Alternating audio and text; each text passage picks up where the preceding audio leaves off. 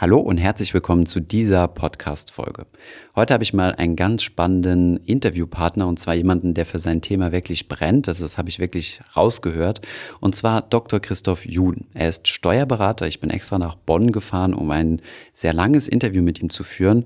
Und äh, ja, wie bereits gesagt, man merkt halt schon, dass er wirklich für das Thema Steuern brennt. Er ist ein ähm, außerdem auch ein leidenschaftlicher Unternehmer und beide Themen passen meiner Meinung nach ganz gut zusammen, wenn man sich mal mit dem Thema ja, Steuern und Unternehmertum auseinandersetzen möchte. Und genau darum geht es auch in diesem ersten Teil des Interviews, der rund äh, ja, eine halbe Stunde, 35 Minuten dauert. Da sind wir mal so die ganze Journey, sagt man auf Neudeutsch, also den ganzen äh, ja, Verlauf eines, eines angehenden Unternehmers durchgegangen, vom ganz kleinen Nebengewerbe, also dass ich ein paar äh, Schuhe verkaufe oder irgendwie ein Nebengewerbe auf Etsy oder auf Ebay habe und dann langsam größer und größer werde. Was ist da die richtige Rechtsform? Ab wann muss ich ein Gewerbe anmelden? Wie sieht es grundsätzlich mit der Steuer aus? Und so weiter. Über all diese Themen habe ich mit Christoph gesprochen und ähm, ja, ich entschuldige mich nochmal für die Soundspur meinerseits. Also wir hatten sehr gute Mikrofone, äh, sowohl Christoph als auch meins, nur dass meins nicht eingesteckt war. Und deswegen hört man meine Soundspur nur durch sein Mikrofon. Ähm, ich hoffe, das könnt ihr verzeihen, aber ansonsten ähm, ist das, was er sagt, sowieso viel wichtiger als das, was ich sage. Viel Spaß bei dieser Folge.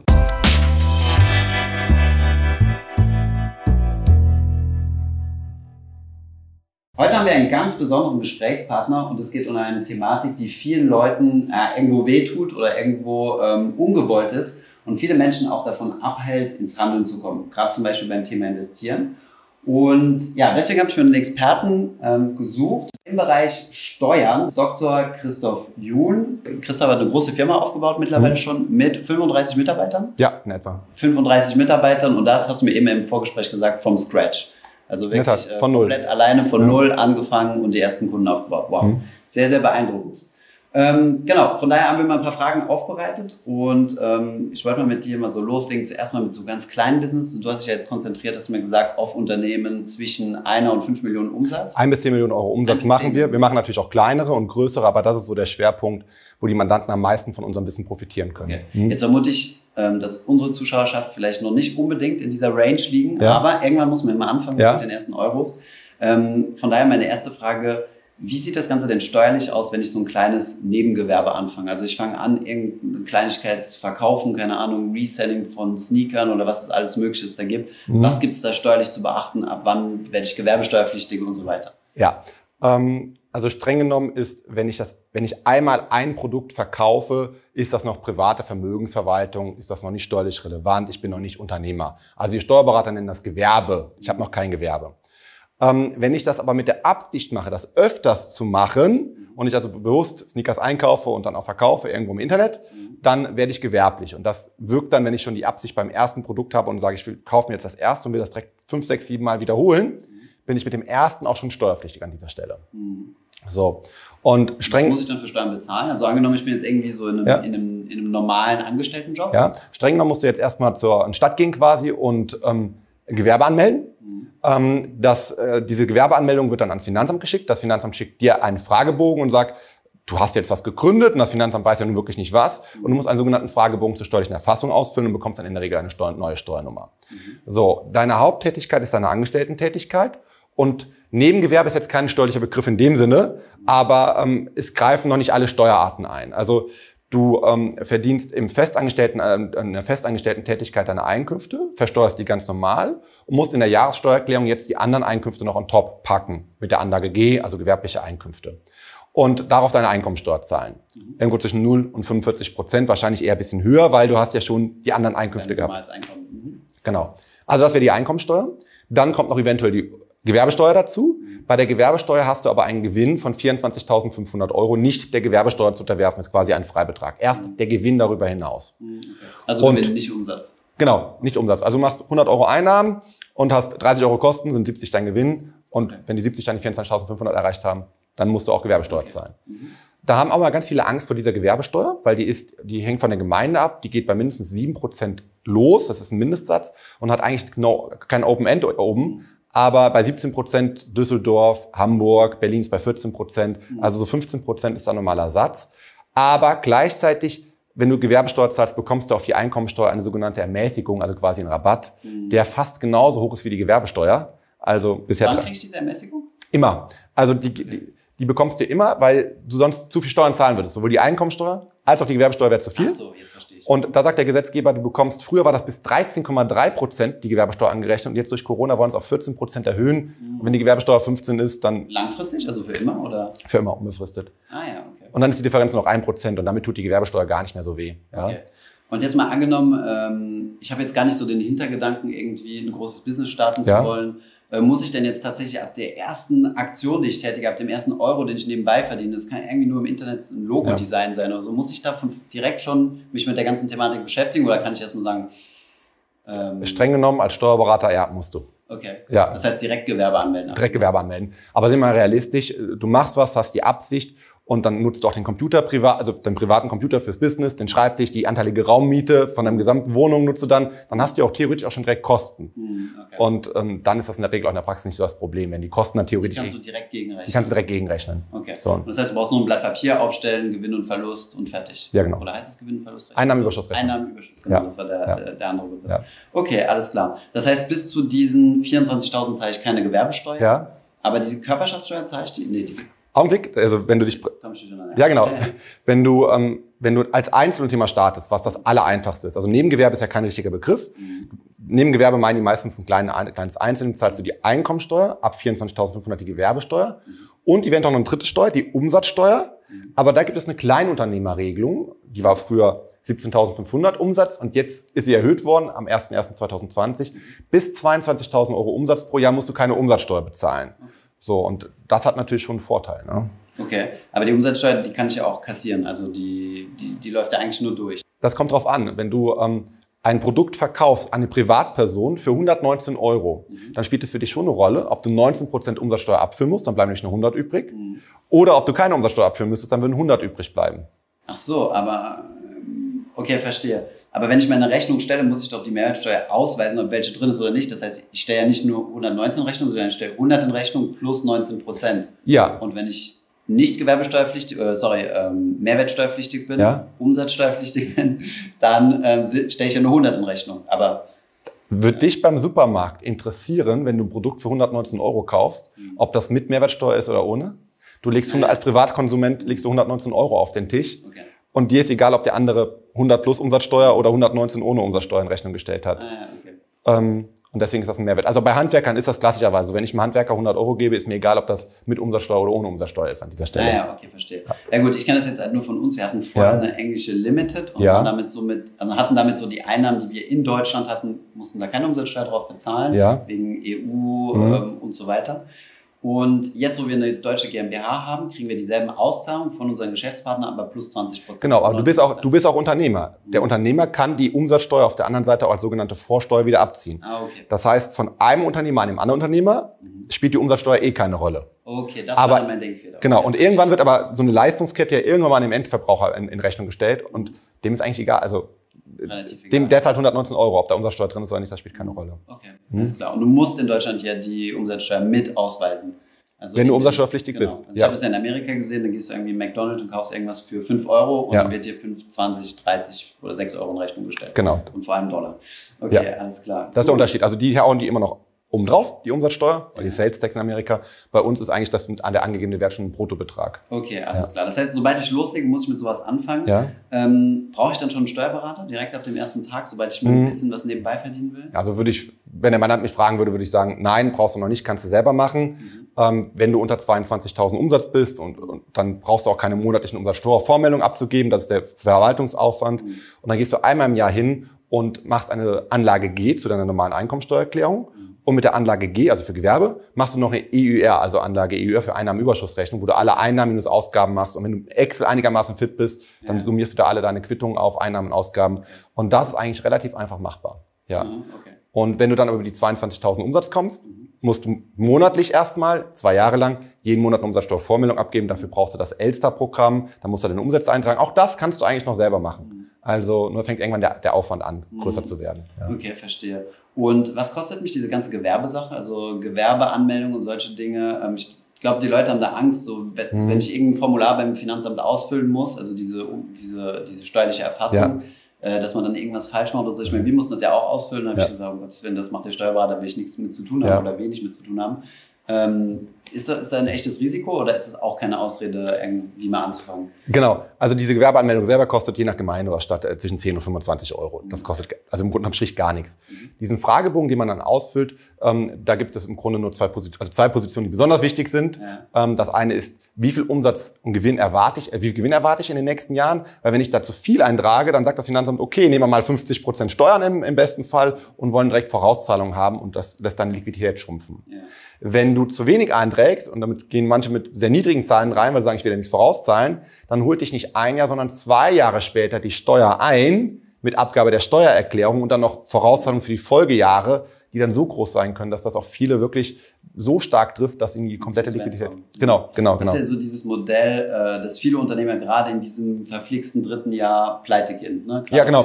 Modell, was du erzählt hast. Genau, das ist, das der Fall. So? Das ist wirklich so. Also im Jahr eins gründest du, gehst ja. mit einem niedrigen Wert rein, machst 100.000 Gewinn, nochmal extrem, ja. müsstest dann 30, 40.000 Euro Steuern drauf zahlen. Du verdienst nur null, mhm. hast die 100.000 ausgegeben oder in Ware investiert oder in eine Fabrikhalle. Mhm. Wenn man groß denkt, machst im nächsten Jahr wieder 100.000 Gewinn, gibst es auch komplett aus. Mhm. Ende des zweiten Jahres gibst du die Steuererklärung ab, im dritten Jahr wird die Steuer fällig und dann fängst du an zu rotieren, dann wollen die fürs dritte Jahr noch die Vorauszahlung haben. Und das heißt, du zahlst dann fürs erste Jahr deine Steuer. Ja. Es wird geschätzt, was du im zweiten hast? Ja, das ist dann der gleiche Wert in der Regel. Die okay. nehmen den gleichen Wert dann nochmal. Und sagen, weil du ja in der Vergangenheit uns ein bisschen beschissen hast, in Anführungszeichen, musst du auch noch fürs dritte Jahr. Ja, noch nicht mal, weil, weil, nicht mal, weil man beschissen hat, sondern ja. weil das der normale Lauf der Dinge ist. Wenn du im ersten Jahr 100.000 machst, machst du im zweiten und dritten wahrscheinlich auch 100.000. Aber dann, das ist ja das, also im privaten Gebrauch ist es ja nicht so, dass man Steuern vorauszahlen muss oder ja. selten so. Ja. Okay. Ja. Aber bei Unternehmen wird es dann gefordert, ne? Genau, weil da bist du angestellt und dann macht dein Arbeitgeber ja monatlich mit der Lohnabrechnung auch die Lohnsteuerabführung. Mhm. mhm. Okay, alles klar. Ja. Und hast du das bei Mandanten schon gesehen, also dass die tatsächlich das, den Genickbruch dadurch erlitten haben, dass sie keine Liquidität mehr hatten, um ja, das Finanzamt zu bezahlen? Also meine Mandanten nicht, weil das sagst du denen natürlich im ersten Gespräch. Okay. Aber wenn die halt jetzt ohne Steuerberater starten, deswegen das Gespräch jetzt hier, mhm. ähm, macht das schon Sinn, dass wir das jetzt hier erwähnen, dass derjenige, der ohne Steuerberater startet, mhm. sich quasi Sicherheitspolster von dem Gewinn, den er macht, die Hälfte mal beiseite legt. Mhm. Plus eventuell noch die Umsatzsteuer von 19 Prozent, wenn das on top kommt. Warum die Hälfte? Ich meine, an sich musst du ja, also gut, ich, ja. vielleicht denke ich jetzt zu GmbH, aber es sind ja eigentlich schon 30 Prozent. Bei einer GmbH sind es 30 Prozent. Was soll beim, beim, bei der Privatperson, beim okay. Einzelunternehmen? Und ich rede jetzt mal von einem Single, der hat bis ungefähr 55.000 Euro niedrigere Steuersätze unterhalb von 42 Prozent. Ab 55.000 Euro Einkommen mhm. kommt jeder Euro on top mit 42 Prozent Steuerlast hinzu. Spitzensteuer. Spitzensteuersatz. Mhm. Plus Soli, plus eventuell noch Kirchensteuer. Ja, reden wir von 45. Ich habe jetzt 50 Prozent vereinfacht gesagt. Also okay, also das, diese 50 Prozent waren jetzt äh, der, der normale Gewerbetreibende, der jetzt keine Kapitalgesellschaft hat. Genau, der normale Einzelunternehmer. Übrigens, ich habe äh, im eigenen Freundeskreis einen Kollege, der dieses, äh, der diese, ja, der nach drei Jahren pleite gegangen ist, ja. weil das Finanzamt quasi äh, ja. ähm, ihn zur Zahlung aufgefordert hat. Das, kann, das kommt leider öfters vor. Dir das, schon, dir das schon passiert ist. Mir ja. ist es im persönlichen Umfeld äh, passiert. Ich habe mich auch sehr bei ihm bedankt, weil ich gesagt habe, okay, wenigstens äh, habe ich da meine persönlichen Learnings draus ziehen können, mhm. du musst es nicht selbst erleben. Um, ähm, also ich habe im entferntesten Umkreis einen, einen, Freund, den sehe ich einmal im Jahr und im ersten Jahr hat er mir erzählt, wie ich ihn kennengelernt habe, dass er total viel verdient und total, äh, also das waren 14.000 Euro und da habe ich gesagt, Wahnsinn. Und ein Jahr später habe ich ihn wieder gesehen, da war er pleite und dann kam das Argument, ja, mein Steuerberater hat vergessen, die letzten drei Bilanzen zu machen und jetzt muss ich viel Steuer nachzahlen. Da denkst du, was, der hat so viel, 14, im Monat 14.000 Euro verdient ja. und anscheinend die Hälfte nicht beiseite gelegt. Ja. ja. Und dann kam noch Umsatzsteuer natürlich noch on top, das heißt also mehr als 50 Prozent, wenn du die Bilanzen nicht machst. Mhm. Und dann, dann kommt halt alles on top. Ne? Ja, ist verrückt. Ja. Also das war für mich auch ein gutes Learning auf jeden Fall zu sagen, ich, ich lege das auf die Seite und deswegen im ersten Moment ist es so ein bisschen, also dass wir die Kapitalgesellschaft gründen haben, können wir gleich nochmal genau drauf zu sprechen, mhm. Äh, was das bedeutet ähm, als dann die erste Vorauszahlung kam, als das Finanzamt gesagt hat, hey, ihr müsst jetzt eure Steuern mal vorauszahlen, ja. so, was soll das? das? Warum sollen wir Geld für was bezahlen, was wir noch gar nicht verdient haben? Aber im Endeffekt ist das gar nicht so unangenehm, weil dann weißt du wenigstens, das, was auf meinem Konto ist, gehört auch wirklich mir, genau. zum großen Teil. Dann kommen vierteljährliche Vorauszahlungen, so wie du sie geschätzt hast. Genau. Und die kannst du auch anpassen. Du kannst sagen, ich mache jetzt doch nicht 20.000 Gewinn, sondern weniger. Genau. Dann passen die das auch an. Ja. Mhm, genau, perfekt. Aber kommen wir nochmal zurück zu unserem, äh, keine Ahnung, wie wollen wir nennen, Sneaker Reset. Ja. ähm, der hat jetzt äh, diese Grenze von 22.000, hast du gesagt? Umsatz? Um, genau, Umsatz ja. äh, durch äh, oder überschritten, muss jetzt ähm, Mehrwertsteuer bezahlen oder Mehrwertsteuer ja. einkassieren, Umsatzsteuer. Und jetzt reißt er auch noch die 24.000 Gewinn. Gewinn. Das heißt, er wird mhm. gewerbesteuerpflichtig. Ja. Ähm, da wird es doch jetzt anfangen, Sinn zu machen, darüber nachzudenken, eine Gesellschaft zu gründen, oder? Also wenn jemand jetzt... Ähm, also nicht mehr als Privatperson zu handeln. Genau, wenn jemand 50.000 Euro Umsatz macht und 25.000 Euro Gewinn macht, dafür würde ich immer noch ein Einzelunternehmen machen, wenn der keine Haftungsrisiken hat. Okay, also wenn er 25.000 Gewinn macht ja. und äh, ja, 50.000 Euro Umsatz, dann kommt er ja langsam so an die Grenze ran, wo er vermutlich mehr verdient in seinem Nebengewerbe ja. als im Hauptjob. Und jetzt kommt noch ein, noch ein, weiterer Punkt hinzu, den habe ich bisher nicht angesprochen, die Sozialversicherung. Mhm. Weil bisher hat er auf seine Angestellten-Tätigkeit ganz normale Lohnsteuer und auch Krankenrentenversicherung, Arbeitslosenversicherung gezahlt und war im Nebenjob, da ist man bei der Sozialversicherung dann eigentlich erstmal nicht pflichtig, solange es ein Nebenjob ist, auch die Selbstständigkeit. Wenn jetzt die Selbstständigkeit im Nebenbereich die Überhand gewinnt, an Gewinn und an Zeitvolumen, dann fällt das mit in die Umsatz, in die, in die Krankenversicherungspflicht mit rein, ja. Und dann erhöhen sich auch die Krankenversicherungsbeiträge. Das muss man, das ist der erste Punkt, den man noch berücksichtigen muss. Das heißt, wenn ich gesetzlich verpflichtet bin, muss ich dann, kommt also der Teil, den ich nebenberuflich gewonnen habe, der wird dann quasi oben drauf gerechnet. Bei der Krankenversicherung on, top gerechnet, genau. Hm, okay, verstehe. Und dann kann es nochmal mehr Krankenversicherung kosten. Was, okay. solange es nur Nebengewerbe ist, quasi von untergeordneter Bedeutung, ja, okay. ist das nicht der Fall. Also du sagst so, die Grenze sind 25.000 und ab dann sollte man mal langsam so nachdenken, das Ganze ein bisschen anders zu strukturieren. Genau. Ähm, ich sage den Mandanten immer, geht dann erst in die GmbH rein, wenn ihr über dem, also im Spitzensteuersatz seid. Das ist bei ja. Singles, also bei Einzelveranlagten 55.000, bei Ehegatten zusammen mit der Ehefrau oder dem Ehemann zusammen eher das Doppelte, 110.000 Euro, weil die dann alles mal zwei nehmen dürfen. Und erst wenn du diese Gewinngrenzen überschritten hast, dann lohnt sich eine GmbH. Weil eine GmbH tendenziell immer mit dem Höchststeuersatz von an die 50 Prozent besteuert wird. Mhm. Und dann würdest du ja was verschenken eventuell, wenn du schon mit 25.000 Euro wenn das dein Hauptgewerbe wäre und du gehst mit 25.000 Euro Gewinn rein. Okay. Aber wenn ich weniger habe, kann ich doch eigentlich äh, mir ein Gehalt zahlen aus der GmbH. Ja, das wäre der Königsweg. Ja. Ähm, es wäre aber auch ungünstig, wenn du jetzt kein Hauptgewerbe hast, sondern nur 25.000 Euro Hauptgewerbe und gehst damit in die GmbH. Mhm. Du würdest dir nicht die kompletten 25.000 als Gehalt zahlen, weil das wird doch vom Finanzamt nicht akzeptiert. Die sagen, du musst immer was in der GmbH drin lassen, was du mit 50 Prozent besteuerst, 5.000 bis 10.000 Euro. Dann könntest du dir 15.000 Euro über das Gehalt rauszahlen. Mhm. Äh, und dann wirst du halt die, die 10.000 Euro immer noch mit dem Höchststeuersatz, also mit der mhm. hohen Besteuerung besteuern. Ah, ja, okay, verstehe. Ähm, jetzt sind wir so ganz natürlich in das Thema GmbH rein. Ja. Ähm, was, was, was ist das denn? Vielleicht willst du es mal kurz zusammenfassen. Also was, wie, wie wird denn die GmbH jetzt steuerlich anders behandelt als unser äh, Sneaker-Reseller, der das jetzt über die Anlage G gemacht hat. Genau, also der ist jetzt sehr stark gewachsen äh, über die Anlage G hinaus. Er macht jetzt 100.000 Euro Gewinn und würde natürlich jetzt extrem mit dem Spitzensteuersatz besteuert werden, die 100.000 Euro Gewinn. Jetzt sagt er um, zwischen 0 und 45 Prozent, eher tendenziell bei 42 bis 45 da oben. Jetzt sagt er, ich gehe in die GmbH und jetzt hat er 100.000 Euro Gewinn in der GmbH. Und dieser Gewinn, aus Geschäftsführergehalt mal außen vor, wird auf eben der GmbH erstmal nur mit 30 Prozent besteuert, in etwa. Das sind 15 Prozent Körperschaftsteuer und die Gewerbesteuer zwischen 7 und 17 Prozent. Berlin 14 Prozent, Hamburg, Düsseldorf, Köln bei 17 Prozent. Ja. In der Summe gut 30 Prozent. Also es bleiben, wenn ich 30 Prozent Steuern abziehe, 70.000 Euro übrig. Mhm. Das ist erstmal mehr, als würde ich als Einzelunternehmer agieren, weil da wären fast 50 Prozent weg. Das ist der Gewinn von der GmbH. Genau, das ist der Gewinn von der GmbH. Und dann kann ich natürlich auch 70.000 Euro reinvestieren, was mehr ist netto, als hätte ich es als Einzelunternehmen gemacht. Aber es ist wirklich Gewinn auch der GmbH und das Cash gehört auch der GmbH. Und dann kann ich es einmal im Jahr, also ich kann es öfters, aber in der Regel macht man das einmal im Jahr zusammen mit dem Steuerberater über eine sogenannte Gewinnausschüttung aus der GmbH ausschütten.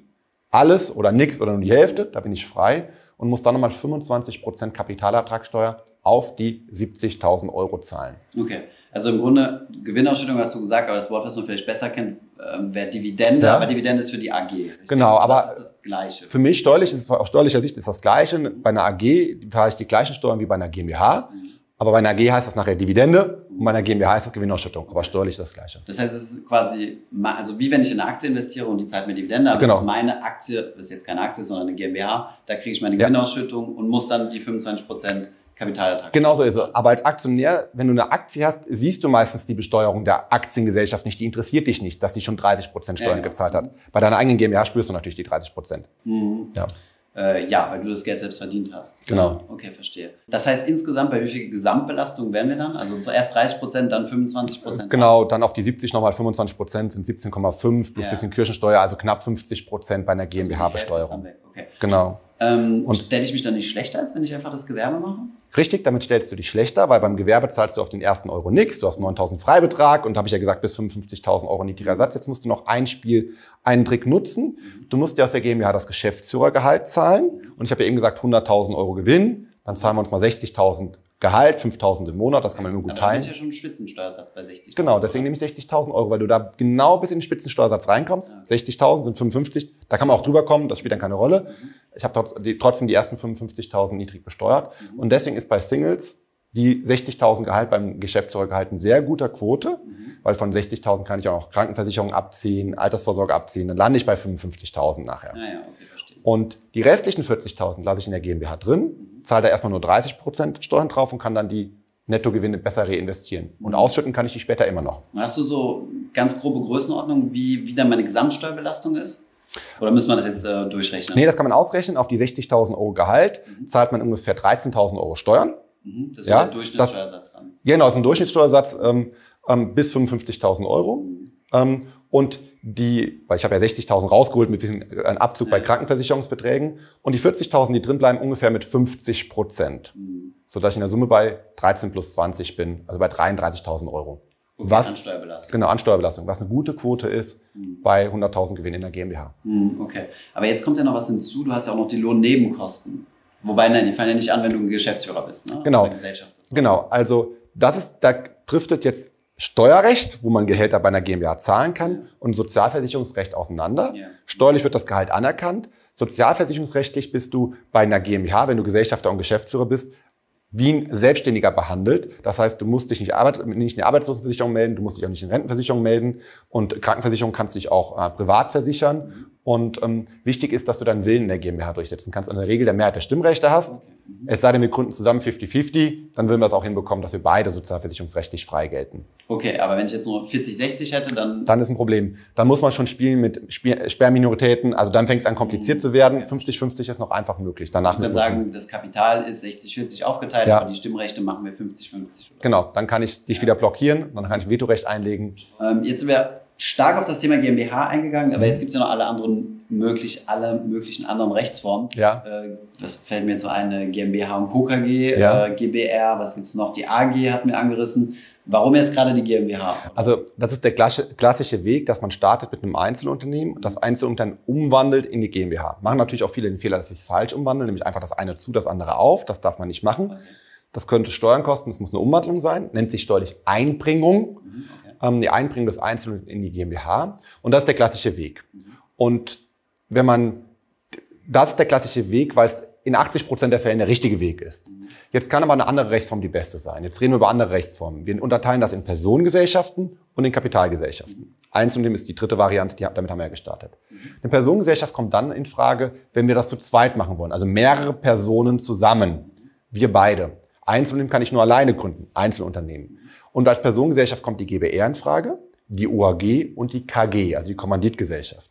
Die Gesellschaft bürgerlichen Rechts, das ist wie zwei Einzelunternehmen, die man zusammenführt, kann man ganz einfach einen Gesellschaftsvertrag auch mündlich gründen, also beschließen und die Gesellschaft relativ schnell und einfach gründen. Auch die kann eine Einnahmenüberschussrechnung machen, ist alles relativ kostengünstig. Wenn wir dann größer werden und einen eingerichteten Geschäftsbetrieb haben mit Mitarbeitern und Schreibtischen, müssen wir daraus eine OAG machen, offene Handelsgesellschaft. Ähm, auch da haften wir beide privat.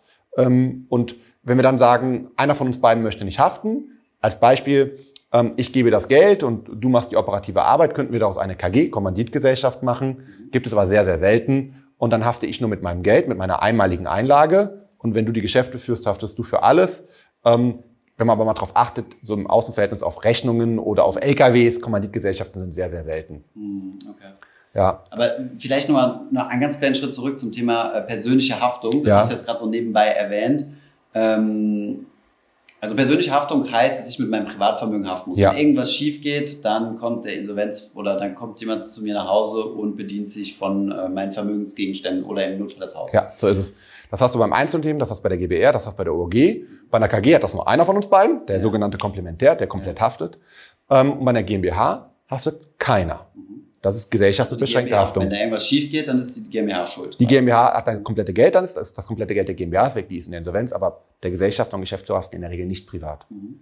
Bedingt auch nur, oder? Also es gibt da gewisse Haftungen, die du als Geschäftsführer hast, aber das ist jetzt zu detailliert. Ja, klar. Klar, wenn du grob fahrlässig handelst als Geschäftsführer, dann haftest du da natürlich auch. Ja. Aber was mich immer interessieren würde, weil ähm, so aus der Theorie kenne ich das, aber wie sieht es denn in der Praxis aus? Ähm, was sind denn da so die Risiken? Also gibt es da wirklich so Risiken, wo, wo du sagen würdest, da muss ich jetzt absolut eine Kapitalgesellschaft machen? Mhm. Oder ist das, ist, wird, also gut, was, ich, was mir jetzt so im Kopf ist, sind so große Umweltverschmutzungen oder solche ja. Dinge in der Richtung? Ähm, du hast natürlich mehrere Sachen.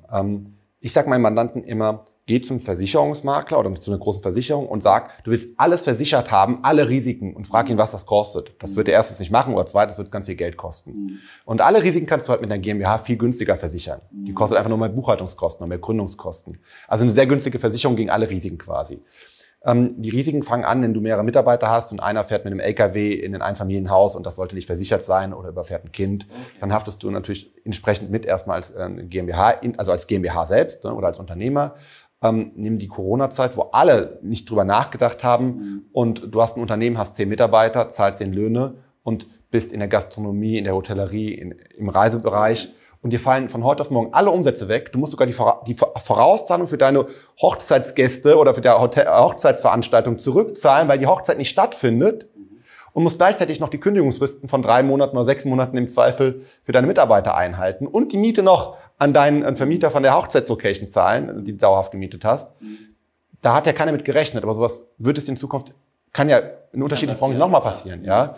Und da steckt keiner drin. Und eine GmbH würde dann sagen, okay, die GmbH ist pleite, Gehälter kann ich nicht zahlen, die Vorschriften für die Hochzeitsveranstaltung kann ich nicht zurückzahlen und die Miete an den Saal kann ich auch nicht zahlen. So. Ähm, das heißt, als Privat- oder als ähm, Personengesellschaft kann ich gar nicht pleite gehen. Also wenn, dann nur Privatinsolvenz. Ja, die, die, die GBR geht dann pleite mhm. und zieht beide Gesellschafter mit in die Insolvenz. Mhm. Und das Blöde ist, wenn du ganz viel Geld hast und ich nicht, mhm. Und wir schulden jemandem 100.000 Euro, eigentlich 50-50, mhm. dann kann der an dich gehen, komplett mit 100.000 Euro, weil bei mhm. mir nichts zu holen ist. Mhm. Dann kann er an beide gehen. Interessant. Ähm, okay, dann mal umgekehrt gefragt, macht es in irgendeiner Form Sinn, eine Personengesellschaft zu gründen? Ja, eine GBR ist halt ähm, einfach und schnell zu gründen. Wenn wir jetzt ähm, starten wollen mit kleinen Umsätzen und wenig Risiko, machen wir beide zusammen morgen eine GBR. So können wir jetzt sofort starten, okay. indem wir uns die Hand geben quasi. Okay. So. Ähm, eine OAG ist schon ein bisschen aufwendiger, muss im Handelsregister eingetragen werden. Aber da sage ich halt, eine OAG macht aus meiner Sicht keinen Sinn. Das empfehle ich auch meinen Mandanten nicht, weil eine OAG muss auch wieder bilanzieren und dann kann ich auch direkt mit dem gleichen Aufwand in die GmbH gehen. Und eine KG macht nur dann Sinn, wenn der eine wirklich Kapitalgeber ist und der den anderen so ein bisschen unter Druck setzen möchte. Mhm. So nach dem Motto, du führst die Geschäfte, du musst dafür haften, damit mein Geld in guten Händen ist. Wird ah, aber ganz selten gegründet, so eine KG. Ah ja, okay. Aber wovon man häufig gehört, und du hast ja auch Videos zu produziert, ja. ähm, GmbH und Co. KG, ja. also die Mischform quasi. Ja. Warum macht man sowas? Warum macht man eine GmbH und Co. KG? Weil es kann ja sein, dass die Personengesellschaft steuerlich viel besser ist für dich, mhm. weil die wird so behandelt wie ein Einzelunternehmen. Und wenn du niedrige Gewinne machst, haben wir gesagt, ist das Einzelunternehmen eigentlich besser. Dazu zählt auch die GBR, die OAG, die KG. Und jetzt sagst du, du möchtest die Haftung beschränken. Und dann sag ich, ja, für uns beide kann man die Haftung auch nur mit einer GmbH beschränken. Da sagst du, wir würden gerne eine Personengesellschaft gründen. Und dann kommen wir auf folgende Idee. Wir gründen eine KG. Du bist der Kommanditist, der ja nur beschränkt haftet. Ja. Und anstatt, dass ich der Komplementär bin, der komplett haftet, nehmen wir an meiner Stelle eine GmbH. Das heißt, sollte die KG pleite gehen, bist du eh haftungsbeschränkt. Der eine Gesellschafter wird mit reingerissen, der Komplementär, aber das ist eine GmbH. Mhm, okay. Und damit das auch jeder im Außenverhältnis sieht, dass wir so eine komplizierte Struktur genommen haben, müssen wir das GmbH und Co. KG nennen. Mhm, okay. Das kombiniert halt die Haftungsvorteile der GmbH mit den Steuervorteilen, wenn es da welche gibt, ne? Mhm. bei niedrigen Einkünften der Kommanditgesellschaft. Und wo wird dann das Geld verdient? Also in der KG, ja. die wir jetzt GmbH und Co. KG nennen müssen. Ja. Und in der Regel bist du zu 100 Prozent dran beteiligt mhm. und die GmbH nur zu 0 Prozent. Okay, und verstehe. Die, die hat, äh, das heißt, äh, das ganze Geld wird beim Komplementär verdient. Beim Kommanditist. Beim Kommanditist. Beim Kommanditist, genau. genau. Okay, verstehe. Ja. Und ähm, das heißt, wie sieht dann die Bilanz der, der GmbH aus? Also quasi plus minus null. Die GmbH wird einmal gegründet, können wir ja gleich mal drüber sprechen, mit 12.500 Euro. Ja. Diese 12.500 wird sie sogar als Darlehen in die KG reingeben, damit man dort damit arbeiten kann, damit das dann nicht auch eingefroren ist. Und die GmbH macht plus minus null. Die bekommt eine kleine Haftungsvergütung von 1.000, 2.000 Euro, weil sie übernimmt ja die Haftung, dafür muss sie eine Gegenleistung bekommen. Ah, ja. Und die werde ich dann ganz normal mit 50 Prozent besteuern. Aber bei 1.000, 2.000 Euro ist das auch kein Problem. Und die Rechnung schreibt dann die GmbH und KG? GmbH und Co. KG, genau. Genau. Ah ja, okay, genau. interessant. Und äh, vielleicht noch mal als kleine Anmerkung, das Ganze ist legal? Das ist völlig legal. Ja, ja. Okay, interessant.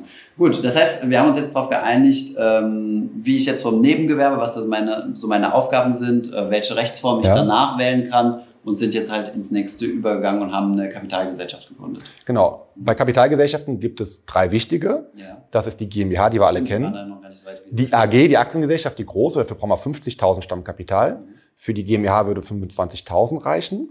Und bei der GmbH ist vielleicht wichtig zu erwähnen, man kann die auch mit 12.500 schon gründen.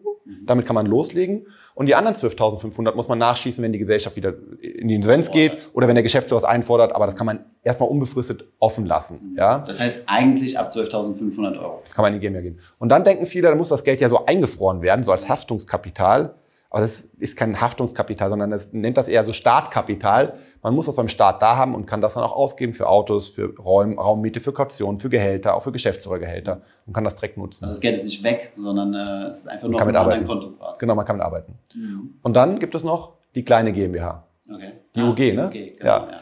Die UG haftungsbeschränkt, weil ja ganz viele in England die Limiteds gegründet haben. Genau, ja. hat der deutsche Gesetzgeber gesagt, wir wollen die Limiteds in Deutschland eigentlich nicht. Wir müssen auch einen kleinen Staat in die Haftungsbeschränkung bieten. UG Haftungsbeschränkt, Unternehmergesellschaft, kann ich ab einem Euro gründen. Dann heißt das einfach UG. Und sobald ich, ich muss dann immer ein Viertel der Gewinne in der UG drin lassen, die darf ich nicht ausschütten.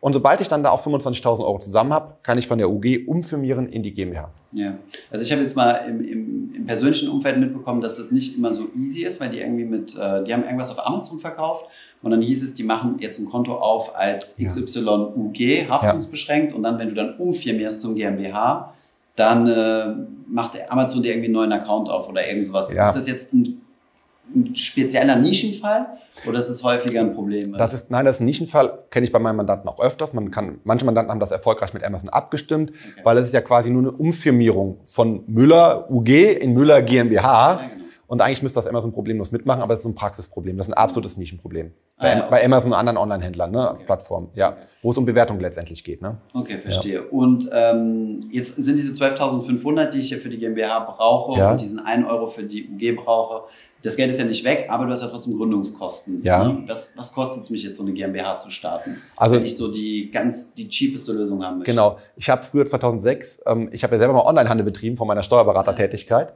ähm, bei eBay damals. Und da habe ich auch alles gegoogelt und geschaut und kam irgendwie nicht richtig auf die Kosten. Selbst mein Steuerberater hat mir das nicht richtig gesagt. Also man kann das auf den Punkt bringen. Stand jetzt sind das beim Notar bei 25.000 Euro Gegenstandswert an 570 Euro müssten das sein, plus circa noch 150 Euro für die Handelsregistereintragung, die der Notar macht, plus 150 Euro Handelsregistergebühr. Also 900. 8 und 8, ne? Acht, ja, genau. Okay, alles Plus. Umsatzsteuer, ne, aber die kann ich als Unternehmer wieder ziehen und Mhm. wir als Vorsteuer geltend machen. Und ähm, dann denken ganz viele drüber nach, oh, ich muss ja so einen GmbH-Gesellschaftsvertrag machen. Das ist ja Mhm. total kompliziert. Muss ich zum Anwalt gehen, muss den schreiben lassen. Haben wir auch viele Anfragen. Und da muss man ehrlich sein. Wenn ich alleine eine GmbH gründe, dann nehme ich den Mustervertrag vom Notar und das macht der Notar mir kostenlos. Dann rufe ich beim Notar an und sage dem, ich möchte eine GmbH gründen. Dann ähm, gibt man dem, schickt man dem ein Formblatt äh, oder die wichtigsten Angaben, wie soll, wie soll, soll die GmbH heißen, wo soll den Sitz haben, wer soll Geschäftsführer sein, wann ist der Geschäftsführer geboren, wie ist die Adresse. Und dann macht er eine Mustersatzung. Für mich alleine ist das egal, was in der Mustersatzung steht, übertrieben dargestellt, ja. weil ich mache den Vertrag ja letztendlich mit mir alleine. Mhm. Wenn wir aber zu zehnt eine GmbH gründen, Dann dann, genau, dann wird es komplizierter. Dann sollte man die Beratung vom Notar mehr in Anspruch nehmen oder einen Anwalt mit hinzuziehen, Mhm. weil dann gibt es um Abfindungsregelungen, Erbschaftsregelungen und so weiter und so fort. Und dann gibt es ja die jährlichen Verweise. Also eine GmbH kann man vermutlich nicht alleine machen. Muss man sich steuerlich beraten lassen? Also gesetzverpflichtend ist es vermutlich nicht, oder? Ähm, nee, verpflichtend ist es nicht. Aber wir haben eben noch über die Einnahmenüberschussrechnung gesprochen, beim Einzelunternehmen und bei der GBR. Und da habe ich gesagt, OAG muss eine Bilanz erstellen, muss bilanzieren. Und dafür brauche ich ein Buchhaltungsprogramm, dafür muss ich Soll- und Haben-Konten ansprechen können, dafür muss ich eigentlich ein Buchhalter sein. Ähm, bei einer GmbH und KUKA gehen genauso, bei einer GmbH auch, bei einer UG auch und bei der Aktiengesellschaft erst recht. Da bin ich bei, bei, bei der Bilanzierungspflicht und das wird aufwendiger, da brauche ich einen Steuerberater. Hm, okay, Ja. das geht auch nicht mit einer Software. Also ich meine, ich Doch, habe BWL-Background, ich habe gelernt, wie das funktioniert. Genau, aber das, das kannst du in der Software machen, die monatliche Buchhaltung. Aber dass du am Jahresende die Bilanz auch buchhalterisch umgesetzt bekommst, wahrscheinlich nicht. Dann kommst du zu mir als Steuerberater. Und dann haben wir in der Kanzlei natürlich ein bisschen Hassel damit, dass wir sagen, was hast du denn da gebucht? Mhm. Und dann fängt bei uns die Aufräumarbeit an. Und dann sage ich, hätte ich das doch besser selber mal Weil du als gebucht. Steuerberater ja auch eine, nennt man das, eine gewisse Haftungspflicht hast, oder? Also du entlastest ja auch äh, deine Mandanten dafür, Ja. dass die, äh, also für Fehlbuchungen. Also wenn ich die Bilanz nachher erstelle und Ja. du hast die Buchhaltung vorbereitet und ich gucke mir die an, dann muss ich schon dafür Sorge tragen, dass die Bilanz, die ich erstelle, die auf deiner Buchhaltung aufbaut, ordentlich ist. Und wenn ich sie erkenne, dass deine Buchhaltung nicht ordentlich ist, habe ich ein Problem. ja, genau. Okay, So. verstehe. Okay, und wie viel, also wenn ich dir, wenn, wenn du jetzt alles machst für eine GmbH, wie viel kostet das dann so im Jahr? Im Jahr. Also die, die kleinste GmbH, sagen wir mal, die, da ist nichts drin. Ähm, die fängt bei 1000 Euro im Jahr an. Weil wir Steuerberater haben die Vergütungsverordnung, das sind dann alles die niedrigsten Werte, die niedrigen Gegenstandswerte und dann sind das 1000 Euro. Ohne Buchungssatz. So, und dann wächst das natürlich sehr stark, sehr schnell an. Ja.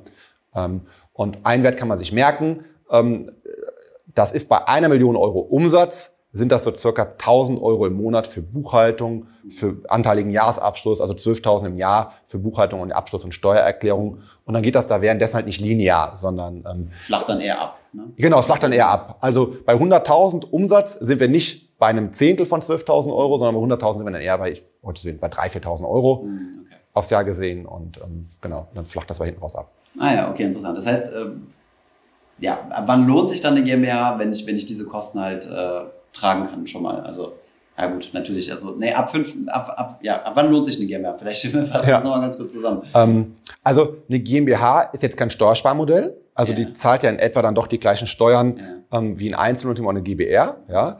Ähm, aber die GmbH hat einen großen Vorteil, dass du die Haftungsbeschränkung hast. Mhm. Und man kann also jetzt nicht den Steuervorteil gegenüber die Mehrkosten kalkulieren. Das geht nicht. Man muss eher die Mehrkosten von der Einnahmenüberschussrechnung zur Bilanzierung kalkulieren gegenüber was, äh, wie viel bringt, also was für einen Vorteil habe ich, dass ich keine persönliche Haftung mehr habe. Mhm, das ist der Mehrwert. Ich hoffe, diese Podcast-Folge hat dir gefallen. Wenn ja, dann zöger doch nicht in deinem Umfeld über diesen Podcast zu sprechen, bei Freunden und Bekannten. Ich denke, es gibt auch in deinem Umfeld viele Menschen, die sich für das Thema finanzielle Bildung interessieren oder interessieren sollten. Wenn du auf iTunes bist, würden wir uns auch freuen, wenn du uns eine positive Bewertung dalässt. Das hilft uns, den Podcast noch einfacher auffindbar zu machen.